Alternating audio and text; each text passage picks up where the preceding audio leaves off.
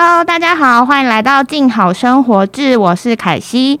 那我们今天很高兴可以邀请到那个直杯大叔林一峰来跟我们分享一下关于呃。酒吧的人生观，这是我自己对老师的好奇啦。那主要是想要跟老师聊一下，说，哎，关于酒吧的文化，或者是台式餐酒馆，就是关于一些，因为我我自己本人就是没有喝酒，就我可能不是这一趴的人。但是因为我们也呃，就是有编辑，就是做了这样的书，那我就觉得对老师这份职业，或者是老师的小后院、后院这些地方，就感到非常好奇。所以就是今天很高兴可以邀请老师这样子。大家好，我是林一峰。好，那那个心怡也跟我们打声招呼。大家好，我是书的责编心怡。对，但是我们今天这一集还没有要讲书，就是主要是想要请老师分享一下。哎，就是像呃，其实身边有不少人在喝，就是品酒或饮酒。那这位近年来，就是关于台式餐酒馆或者餐酒馆这一类，也都是就是越来越兴盛。那想要先介绍，因为我就是做了一点小功课，就是老师有两家店，一家是后院，一家是小后院。呃，是是是。那这两家就是因为我有看到小后院，它其实现在是三家，哦，现在是三家，已经开了吗？第三家？呃，开了四个月了。OK，所以是叫做什么？小后院啊。哦，是小后院，然后 Part Two。哦，小后院 Part Two。好，那为什么会想要？呃，那先聊一下说，因为那时候好像是老是用 Junior 概念，是想要让新呃新年轻一代的侍酒师或是什么，让大家有发挥的空间嘛？就是这几家餐馆，您您怎么做去定位这样子？呃，我上一家后院其实已经开了二十几年了，哦，OK，所以它就是老的。然后再来，其其实呃，刚开始那二十几年，为什么我的小后院其实是在三年多前开的？是。然后后院开了二十几年，为什么我中间都没有持续的开店？其实是因为我的想法跟观念，嗯，对我来说，其实做。做酒吧、开咖啡馆这样的工作算是慈善事业，是慈怎么说？肯定是慈善事业的，因为其实一个好的酒吧的 bartender，嗯，他必须要上知天文下知地理，除了专业知识之外，他还要懂得世故人情，然后他懂得如何。他并且必须要奉献自己，在平抛弃了平常别人朝九晚五的工作，待在晚上工作到凌晨，倾听着别人诉说他们的欲望或者他们的伤悲。我们要想办法，我们就是半个心理医生，我 们必须要去抚平这所有的一切。但是在社会价值里面，并没有像是呃金融业或半导体业。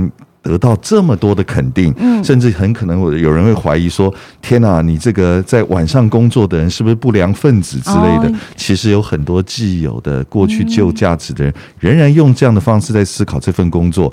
但你说这样的工作收入会比较高吗？其实也不会，对不对？所以他也从来没有成为社会上被讨论的这种所谓的高薪的分子。那但是事实上，我们所要自我学习的，并且付出的，可能远比。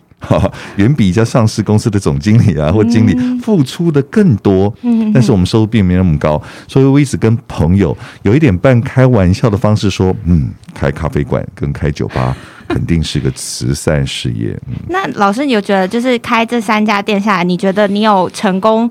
翻转，或是慢慢翻转，或者这个翻转是进行中，或是你有看到什么样的改变吗？比如说二十年前跟二十年后，现在你觉得有什么最大的差异？有的，有的。以前我开始开店的时候啊，这个我我我我举两个有趣的例子好了，就是我的母亲，嗯，我的母亲直到几年前啊，都还跟她的身边的邻居朋友说，我儿子开的是泡沫红茶店啊。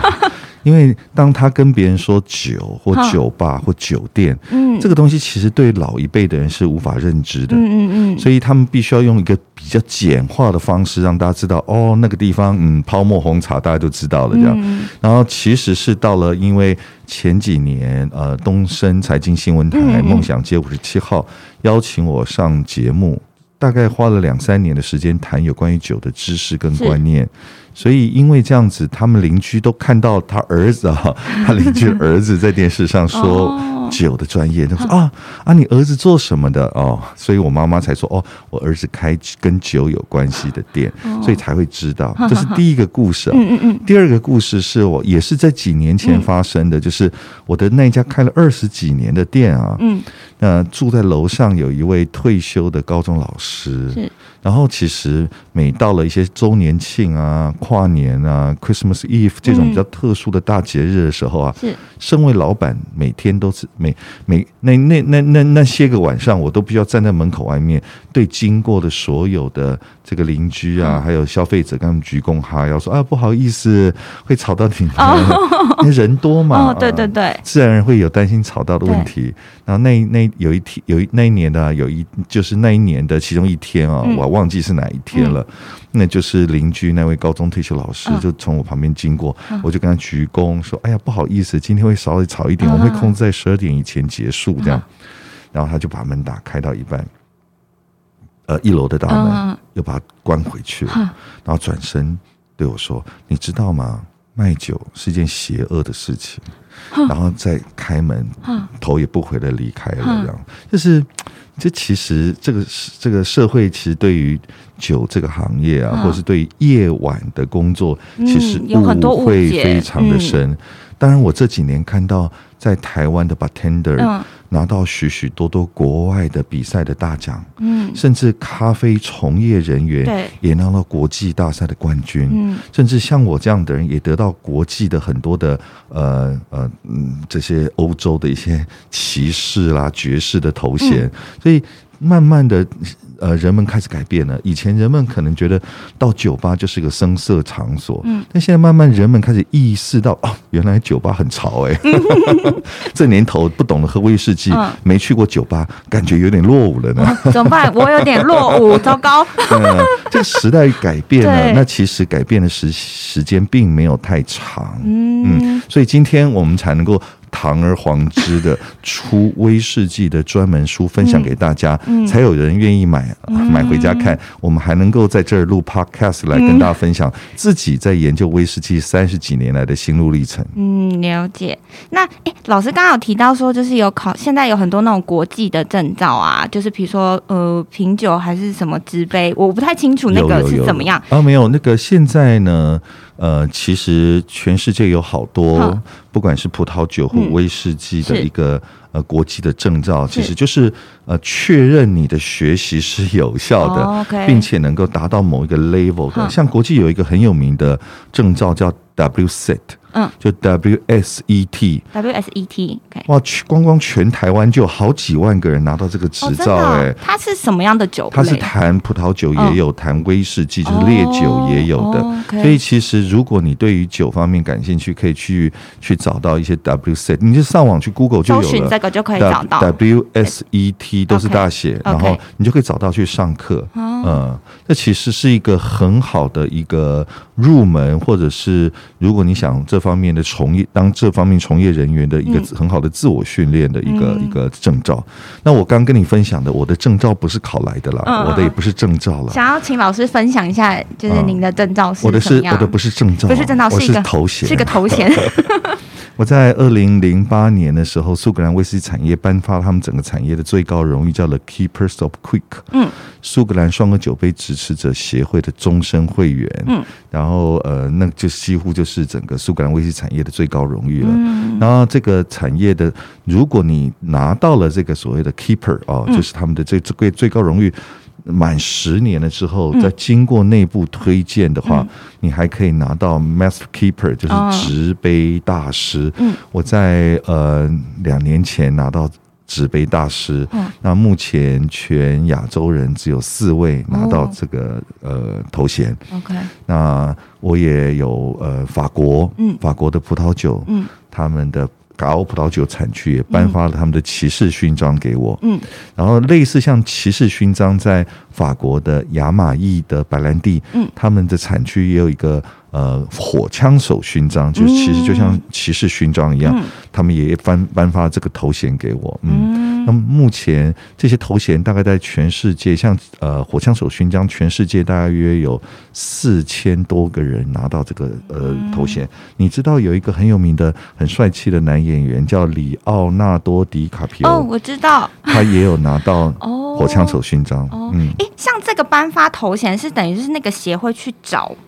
人还是说要有什么样的机制，就是去推荐吗？是的，他们必须要经过内部的评审团，嗯，他们评鉴考核，对，呃，在全世界对于这块这个酒产区的推广，哦，有贡献的有全球性贡献的人物，他们就会提出来在主席会讨论。并且一年一度，然后颁发盛会，然后邀请旧的人来，然后新的人颁发他们这些呃他们的这个头衔勋章给他们。哦，那感觉就是一个很崇高的境界。就是我，因为我就是想说，因为老师刚刚提到那个 WSET 的那个，那它是一个证照，那是说，比如说我想要当 bartender 或是什么的，或是酒类有关，就觉得都要先考过这个吗？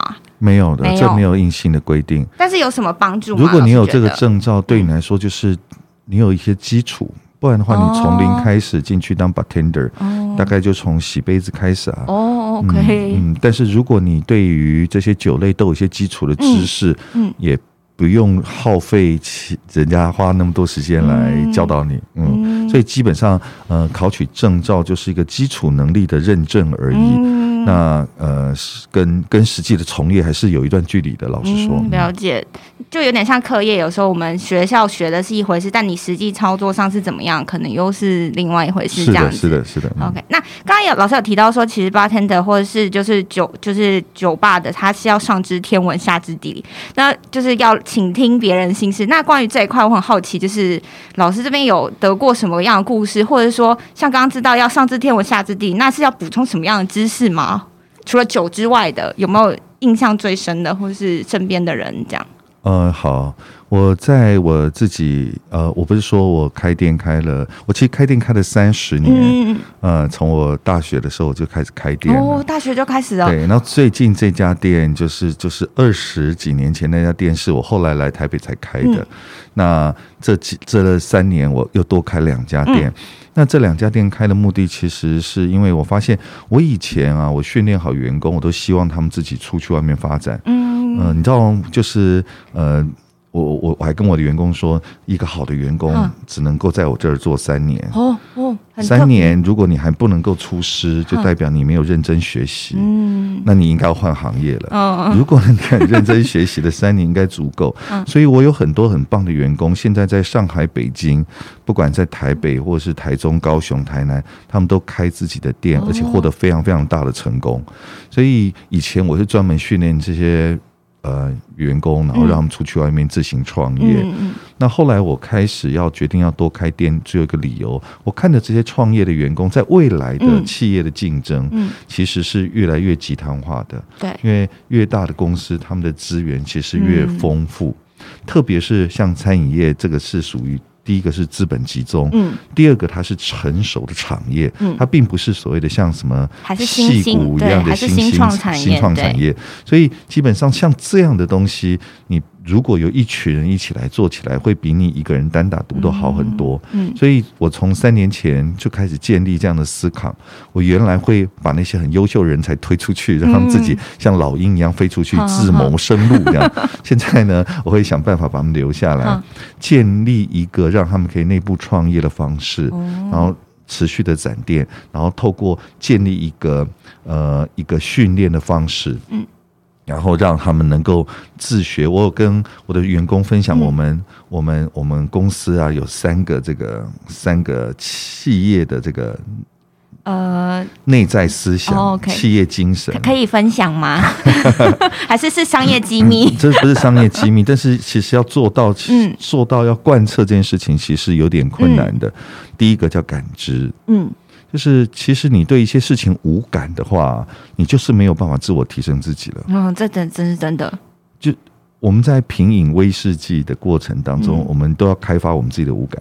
嗯，我们在碰触消费者的时候，你要感知到消费者的喜怒哀乐。嗯，你对这个世界没有感知的话，难怪我们无法持续的进步，持续的自我要求。嗯，所以有时候啊，我们会常说：“哎呀，你不好，你不好，我要要求你，你要受更多的教育，你才能够成为更好的人。”但错了，当你没有感知力的时候，再多的要求都没有办法加注到你身上。嗯，所以锻炼自己，开放自己，锻重新恢复自己的感知力，这件事情是非常非常非常。重要的，所以感知的是我们企业精神的第一步最重要的事情。第二步叫做自学，嗯，自我学习。嗯，我们绝大多数人离开学校了之后都不再学习了，不看书，不阅读，大概就会划划手机，看看 Facebook、去呃 Instagram 这样子。其实这样的快速的资讯是没有办法是是缺乏深度的，因为我们绝大多数都分享的生活上。表浅的、浅薄的，对片段的一些思想，但是真正的有力量的东西，必须要经过沉淀过，才能够发生力量。所以，通常透过阅读，比较能得到这样的一个经过沉淀的知识跟力量。所以我就会固定在呃店里面，就是每个月都会办读书会，然后并且进行考核，然后每个员工都要写读书报告。那那好奇都会是读各式各样类别的书吗？嗯，我们有读呃，第一呃，我们原先最刚开始有做专业的考核，例如说我们考核他们香槟，哦，呃，考核他们葡萄酒，考核他们威士忌，我们甚至到到国外查国外的网站，呃，我我香槟产区有做了一个，就是你可以上网去那个。看他们的影片，然后读他们的那个文字，然后听着那个法国人用的非常生涩的英文 讲的那个录的录影，然后听完之后呢，他还要考你的试，然后你要上网去考，考完分数还给我看。哦，怎么有种在考英文音听或者什么之类的感觉？他每个人都要做，然后还有我们，我们还有做爵士乐。哦，我们我们爵士乐就呃做了三次，包括什么？呃，你喜欢的女性的爵士乐手，男性爵士乐手最喜欢的乐器，他们必须要分析爵士乐的年代。然后不只是这样，我们还有呃跟大家谈如何种植自己的网红植物。哦，因为你知道植物，植物。不只是植物，包括颜色，其实都有一些流行性的，你知道吗？每个是每每一年都有不同流行性的颜色。那其实我们做的是餐饮业，其实我们是第一线的。嗯，你也不晓得为什么，你就是走进某一些餐厅，嗯，或是走进某些酒吧，嗯，从空气当中，从它整个店的色调，从一些光线，你就觉得天哪，这家店是不是开很久，老气沉沉的？你就觉得也有里面会不会角落里面会爬出什么脏？就会觉得走进去就觉得，呃，怎么感觉等下食物可能会不卫生什么的？所以其实没可能食物没有不好吃，它只是那个氛围造成那样。整个气味或是颜色或是某些某些状态，嗯，让你感受到了它是 out of fashion 的。嗯嗯那其实 fashion 这个东西绝对不是你穿的很时髦的衣服在身上而已，包含颜色，嗯，包含。网红植物就像是我们录音室里面有这个叫做龟背玉，对，龟背玉就是这个就是一个网红植物。然后，如果你的你的你所种植的植物是 out of fashion 的，那其实就会显出这个空间非常的老气沉沉，很有意思吧？然后重点来了，每一种植物的向阳性，嗯嗯嗯，趋光性，然后以及它的加给水量，什么时候？随着不同的季节，该怎么样给肥料？嗯嗯这些员工都要建。当他找到自己喜欢的植网红植物的时候，他必须要针对这个植物建立一个照养系统。哦，然后就要写报告给我。天啊，觉得当老师的员工好像不是很容易耶，就是要会好多东西哦。我会，我觉得一直以来学校都告诉我们。啊，是从我小时候，学校就告诉我们要全人教育，德智体群美。美，你知道放在最哪里？最后一个，最后一个。所以你知道，我们这个社会最缺乏的就是美学教育、美感教育。所以有钱的人，我们却觉得他很俗气，因为他一直以来一生从来没有受过足够的美学教育。所以当他有钱了，你就觉得他花了钱所购买东西十分的俗气。我会希望我。我我的员工，我的员工除了有很好的工作环境，受到很好的学习之外，他们未来有足够的收入，也能够让自己过有美学的生活。嗯，这是两个。第三个就是大度，大度，因为你气度不够大，你对于这个世界接纳的程度就很小。一个人要看得多远，事要做得多大，其实就呃完整的显现了一个人的气度。所以一个人要站在什么样的位置，跟他的能力没有关系，而是他的气度大小。所以这个感知的，然后自学，还有大度，这三个就是我的企业文化。哦，那好奇问一下，就是老师之前有遇到员工，就是觉得说有有因为这几个就是嗯不能说起冲突啦，可能就是因为我觉得员工来的都是白白种人嘛。那么有没有人对于这样的事，可能就是有给过什么意见，或者觉得天哪，我只是想要来当个 bartender，为什么就是要做这么多事情或是什么的？那些应该还就没对就被淘汰了。对对对，还没有 还没有加入我们之前，他就离开了。OK OK，因为不是每个人有资格对啊受这样的训练的。嗯嗯比如说，你只是来 part time 的，嗯我们不会要求你写读书报告的，，OK OK，我们也不需要你自学。嗯，嗯所以换言之，就是其实要晋升到呃呃，要要晋升到我愿意要求你做这些事情的时候，其实对方已经付出了相对等的努力了。了解我。觉得所有事情都是双向的。嗯，嗯，那所以这样听起来，老师的店可能你们的摆设会就是会随着时间性更换嘛？因为我刚刚对网红植物那一趴蛮有兴趣，因为我自己也是一个蛮喜欢植物的人，然后我就是会经常会去留意说，诶，现在大家有什么？比如说之前很流行龟背玉啊，或者是有一些那种室内植栽的植物，所以老师店也会经常更换这种摆设嘛？很好，很好。我觉得啊，像我会给我员工很多很多的训练，嗯哦，包括我们都还没讲完，有嗯有那种我们要他们开始。呃，做读书报告，写日本料理的缘起，哦，他们把整个日本料理的这个全部研究一遍，然后甚至会跑到外面去吃日本料理。很多的员工，因为日本料理在大家的印象当中是比较高档的，对不对？对对对，所以其实很那员工都是二十几岁的年轻人他们可能就花三四千块钱去吃一餐，就是为了要体验那种那种很高级别的服务、享受这样子嗯，然后回来写报告这样。嗯那有没有人没有吃？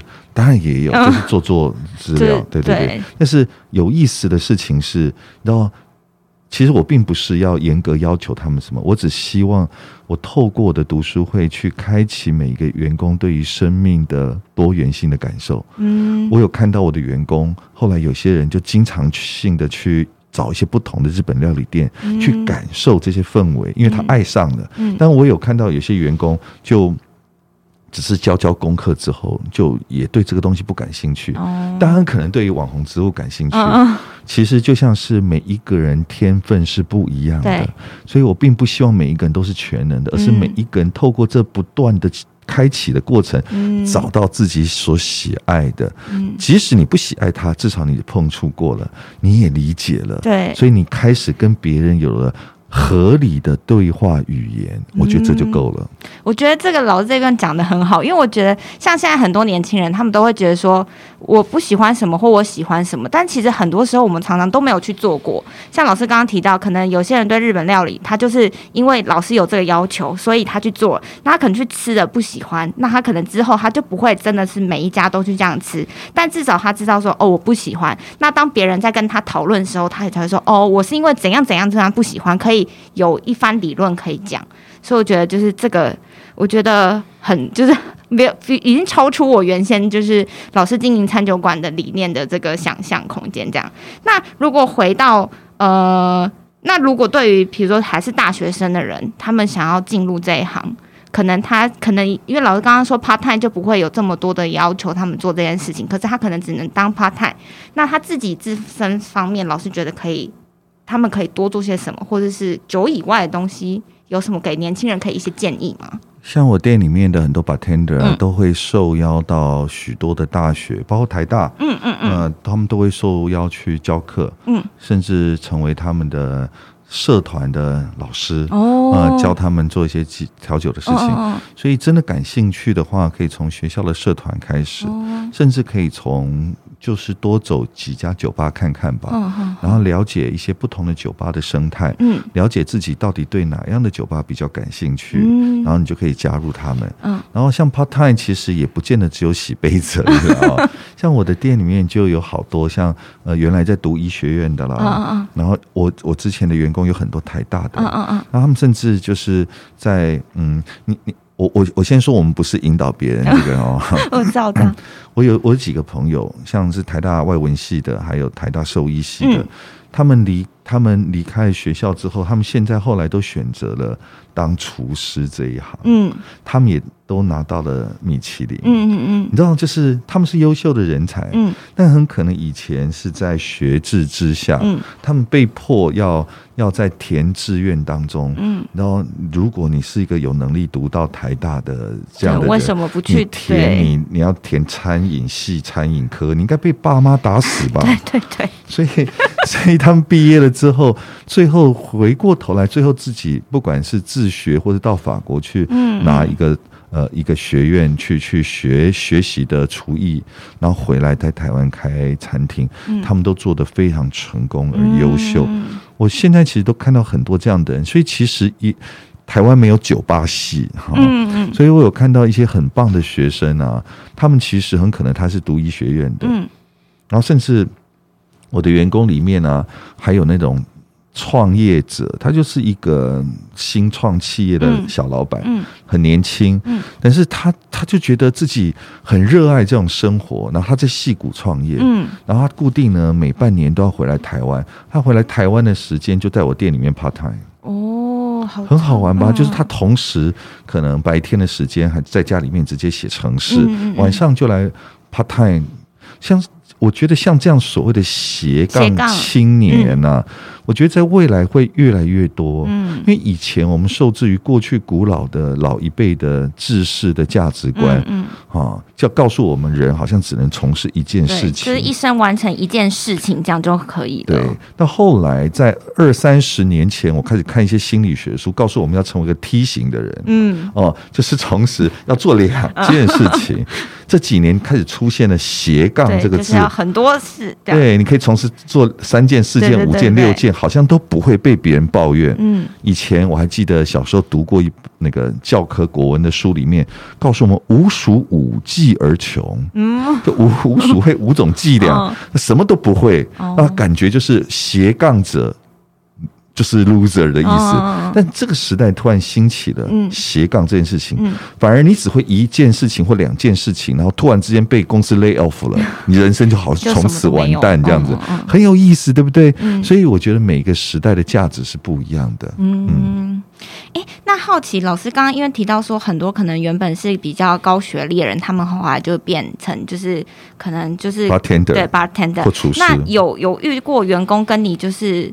不能说诉苦，就是可能他家人反对他这样，有有跟您就是讨过说要怎么样沟通吗？有啊有啊。那你会怎么给他们建议啊？我我能帮助的事情就是他能够，他如果真心想要争取他自己的呃理想，嗯嗯嗯，他我我也遇过啊，就是他就会带他的父母亲来见我哦，然后我就陪他父母亲聊聊天，我聊的就像跟你聊的东西内容是一样的，嗯嗯，然后他父母亲如果不愿意答应他。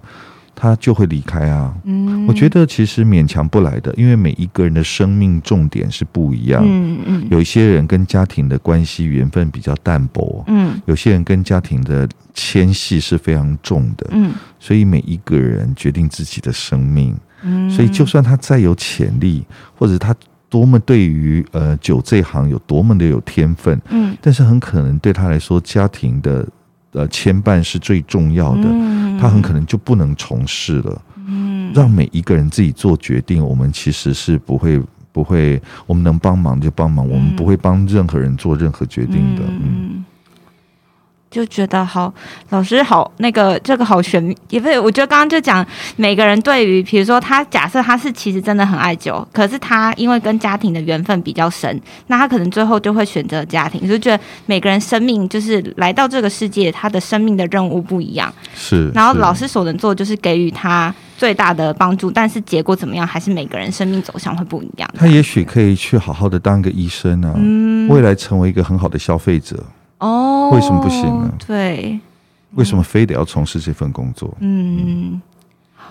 觉得诶，我觉得有有这个段有 touch 到我，觉得因为就是像我自己也算是蛮斜杠的，就是我可能大学到研究所，我都是一直念不同的东西。那因为我是属于那种比较喜欢冲撞的人，就是我觉得这个东西我有兴趣，假设只有十趴，我也是会那我先去试了，那失败再回来的那种人。所以就刚刚听到老师讲，就是诶，其实每个人在他的生命历程中都会有不同的重点，但是我们唯有一直去尝试过。才有才能找出真正的答案。案，就是总比都坐在那边空谈会来得好，这样子。所以你知道，不同时代会有不同的价值观。嗯嗯旧的时代告诉我们“滚石不生胎”，对，感觉你一直换工作，你这一个人一定脑子有问题。没错。现在年轻人哪一个不换工作？嗯我其实也听到很多的业界啊，其实不同行业都一样了，都会抱怨，就是说啊，现在年轻人真是不行啊，好像都做不久。对啊，一份工作做没几，就做没不到不用年都不能算的，用月来算的就离职了。嗯，可是我不这么想哎。嗯，我我我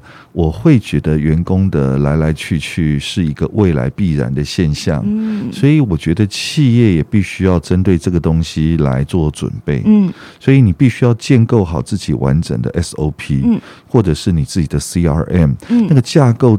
系统是完整的，所以任何人很快进来就可以很快上手，而不是透过长时间对员工的训练才能够达到你的目标。然后不只是如此，我老实说，我的员工的流动率都超级低的。嗯，然后所以换言之，或许是我们用过去旧的价值所给的薪水所提供的。福利，甚至对员工的训练，都让员工觉得不值得。新一代的员工，新一代年轻人觉得不值得待在你的公司，所以才会有这么高的流动率。像我的流动率超级低的，我常在想说，你们都不走，我怎么进新人啊？老师感觉员工要做很多事，流动率还很。第一，那表示真的是有抓住，就是他们的心在这份工作上。因为我觉得人们到一份一一个公司工作，并不是为了来偷懒而来的，特别是年轻人，都还这么年轻，偷什么懒呢？我相信他们都要的是更多的学习，看到。看得到自己未来的呃生命有更多的愿景，嗯，可是应该是说传统的企业的思维的方式不允许，也并不给他们这样的东西，他们只能够看得到自己可能做了三年了之后可以变成那个呃。呃，嗯，不是科长，呃，变成乡里，可能头衔换了一下，对对对，然后薪水加了多少，然后你可以看到那乡里的工作，天哪，我三年后不想成为那样的人，然后五年之后变科长，科长那个样子，我才不要呢，然后变十年之后变经理，天哪，经理这个样子，我。离职好了，所以看不到未来希望成为的样子。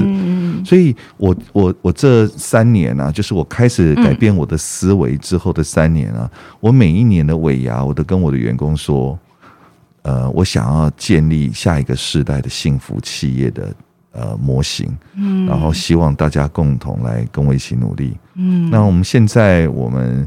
嗯，我们慢慢这个样子有出来了，包括员工的薪资啦，包括员工的工作，包括现在员工会主动积极。你知道，我现在已经是处于一个那种。我每天躲在宜兰，半退休状态吗？应该还没有吧。我们其实更忙的，更忙。其实不不用待在第一线工作，其实是更忙的，有更多的联系。那我们在宜兰，我也我的店都在台北，嗯，那可是员工可以主动的透过电话啦，我们视讯啦，我们保持很多的联系，随时 update，然后甚至针对每一个包括客数所有东西做及时性的反应，嗯，这些东西都造就了这些员工是主动积极的去面对跟处理这样事情，嗯。很明显的，就是他们在面对一份工作的态度，跟传统的传统的这个价值观，那个员工跟老板之间的关系，其实我们已经慢慢的在。尝试的调整跟改变，而且已经有一点小小的进展了。嗯，感觉就是员工跟就是老板的关系会变得更紧密，不再只是呃，比如说工作上，或者只是一些呃薪水上的那种关系而已，是有更多生活上的结合。那哎，怎么会聊到这边？好，总之呢，那最后最后想要，因为老师说这二十呃三十年来，就是就是台湾餐酒馆发展，那有期许就是。未来台湾对于餐酒馆这个文化有什么样就是愿景或是想象，可以希望变成什么样子嘛？你理想中的样子？哦，我觉得餐饮业基本上就是一个成熟的文化。嗯，我觉得多元啊，嗯，这能够切实的反映属于台湾这块土地社会环境的价值。嗯，我觉得多元这件事情是非常重要的。嗯，当然我们知道，我稍微谈一下政治好吗？可以，可以，好。我们再看到政治，政治习惯性的用二元对立来分化我们。嗯，所以我们常常会因为政治的立场，却让人跟人之间因为一些小事情、一些小小的价值上的不同，却变得人不像人了。嗯，其实是很可惜的。嗯，而餐饮业这件事情是更有意思的事情。餐饮业啊，我们不是要让人对立，嗯，我们餐饮业是要让人融合，嗯嗯，而且我们自己会尝试的，可能将日本菜、台菜、中菜，我们把葡萄酒、威士忌、鸡尾酒全部融合在一起，然后并且创造出一个全新的餐饮的新世界，分享给大家。嗯，这几年我们有看到像江镇成的肉啊，嗯，它打破了人们对于 fine dining 的想象力。嗯，一般来说。我们去吃法国的 fine dining，很可能吃一克都要四千五千块钱。你知道，呃，肉江镇成的肉刚出来的时候，他用运用台湾在地的食材，美轮美奂的呃装潢，亲切而很棒的服务，可是却低于两千块钱的卖价，所以就为什么造成了一股新的旋风？嗯嗯嗯。然后这个这样的。也激励了很多新时代的年轻人加入厨房，呃，厨师这个行列。嗯，所以现在看到很多都是二十出头的，不到三十岁的年轻人，就自己创业，甚至自己开始到国外学习回来之后，回到台湾，把更多国际化的美食带回来台湾。嗯，这其实这些年来台湾的美食实在是太美妙了。嗯，而包括台湾的酒类也是一样。嗯，台湾的。葡萄酒的层次，以及呃威士忌的层次，以及鸡尾酒的层次，在全世界应当都是数一数二的。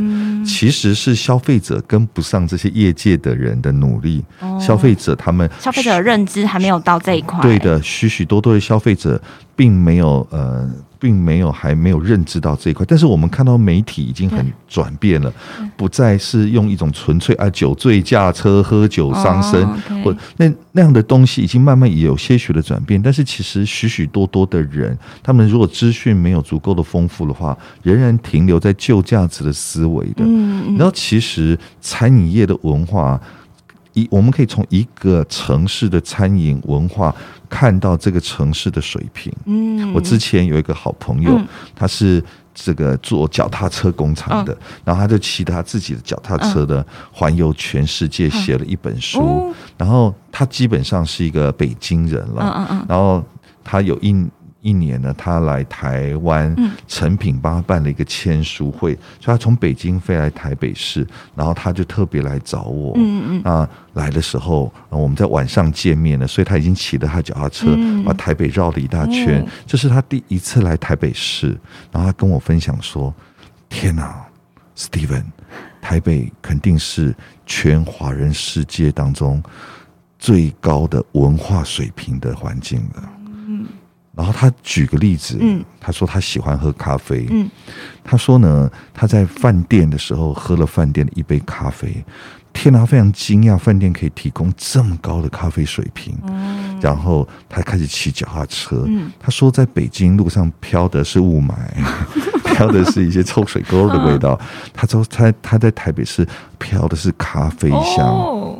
三步五步就是一个小型的咖啡店，弯到巷子里面那种装潢的非常的具有个人特色的咖啡馆也举目皆是。他随便挑了一家进去，然后那个咖啡师呢花了二十分钟帮他烹煮他的咖啡。他说：“天哪，这咖咖啡才卖一百多块钱台币，你为什么要花二十几分钟？完全缺乏经济效益，你知道吗？” 然后。甚至他看到那咖啡是在烹煮他的单品咖啡的时候，烹煮觉得不够好，把它倒掉，再重新烹煮。他想说：“天哪！台湾人对于这种咖啡这种追求，嗯，这种细微美感的追求，已经到了这个地步。而且他不只有只有这一家，他到了每一家都可以看得到这种感觉。所以我们可能已经习以为常，台湾咖啡很好。你有机会到国外去，这啥咖啡啊？你根本喝不下去，好不好？有有有。所以台湾。你知道这些活在这些所谓餐饮文化，其实就在我们生活当中的点点滴滴，而这些东西就是我们整座城市的文化水平，这是人们最直接看到的。因为我们总不能一个人飞到台北市就可以随随便便找蒋勋谈文化吧？对，是吧？我们总不能去找那个呃找去看云门舞集吧？那个都是仅止少数，但是我们随时可企及的，就是大众的饮食文化，而大众的饮食文化就是一个城市文化的标准。嗯，这值得我们共同的一起来努力的。嗯，对，这个老师这个讲的，我觉得台湾真的是从那个餐厅的多元性，我非常有感，因为我自己之前有在那个美国，就是德州那边有就是去过一年左右。那大家也都知道，美式的文化，他们比如说像餐厅，它都是薯条啊或什么，就是很缺乏多样性。那我觉得台湾最珍贵的就是你可以在一个这个。地方就可以同时获得非常多的那个文化刺激的文化脉络，那我觉得这是身为台湾人，虽然有的时候我们很习以为常，或者有时候会觉得哦好多，哦，真的不知道怎么办啊，或者好杂，可是就像老师刚刚讲，就是这是很值得我们就是去珍惜的地方，这样子好。那那那，我们今天节目呢也到一段落。那我们今天非常感谢林一峰老师。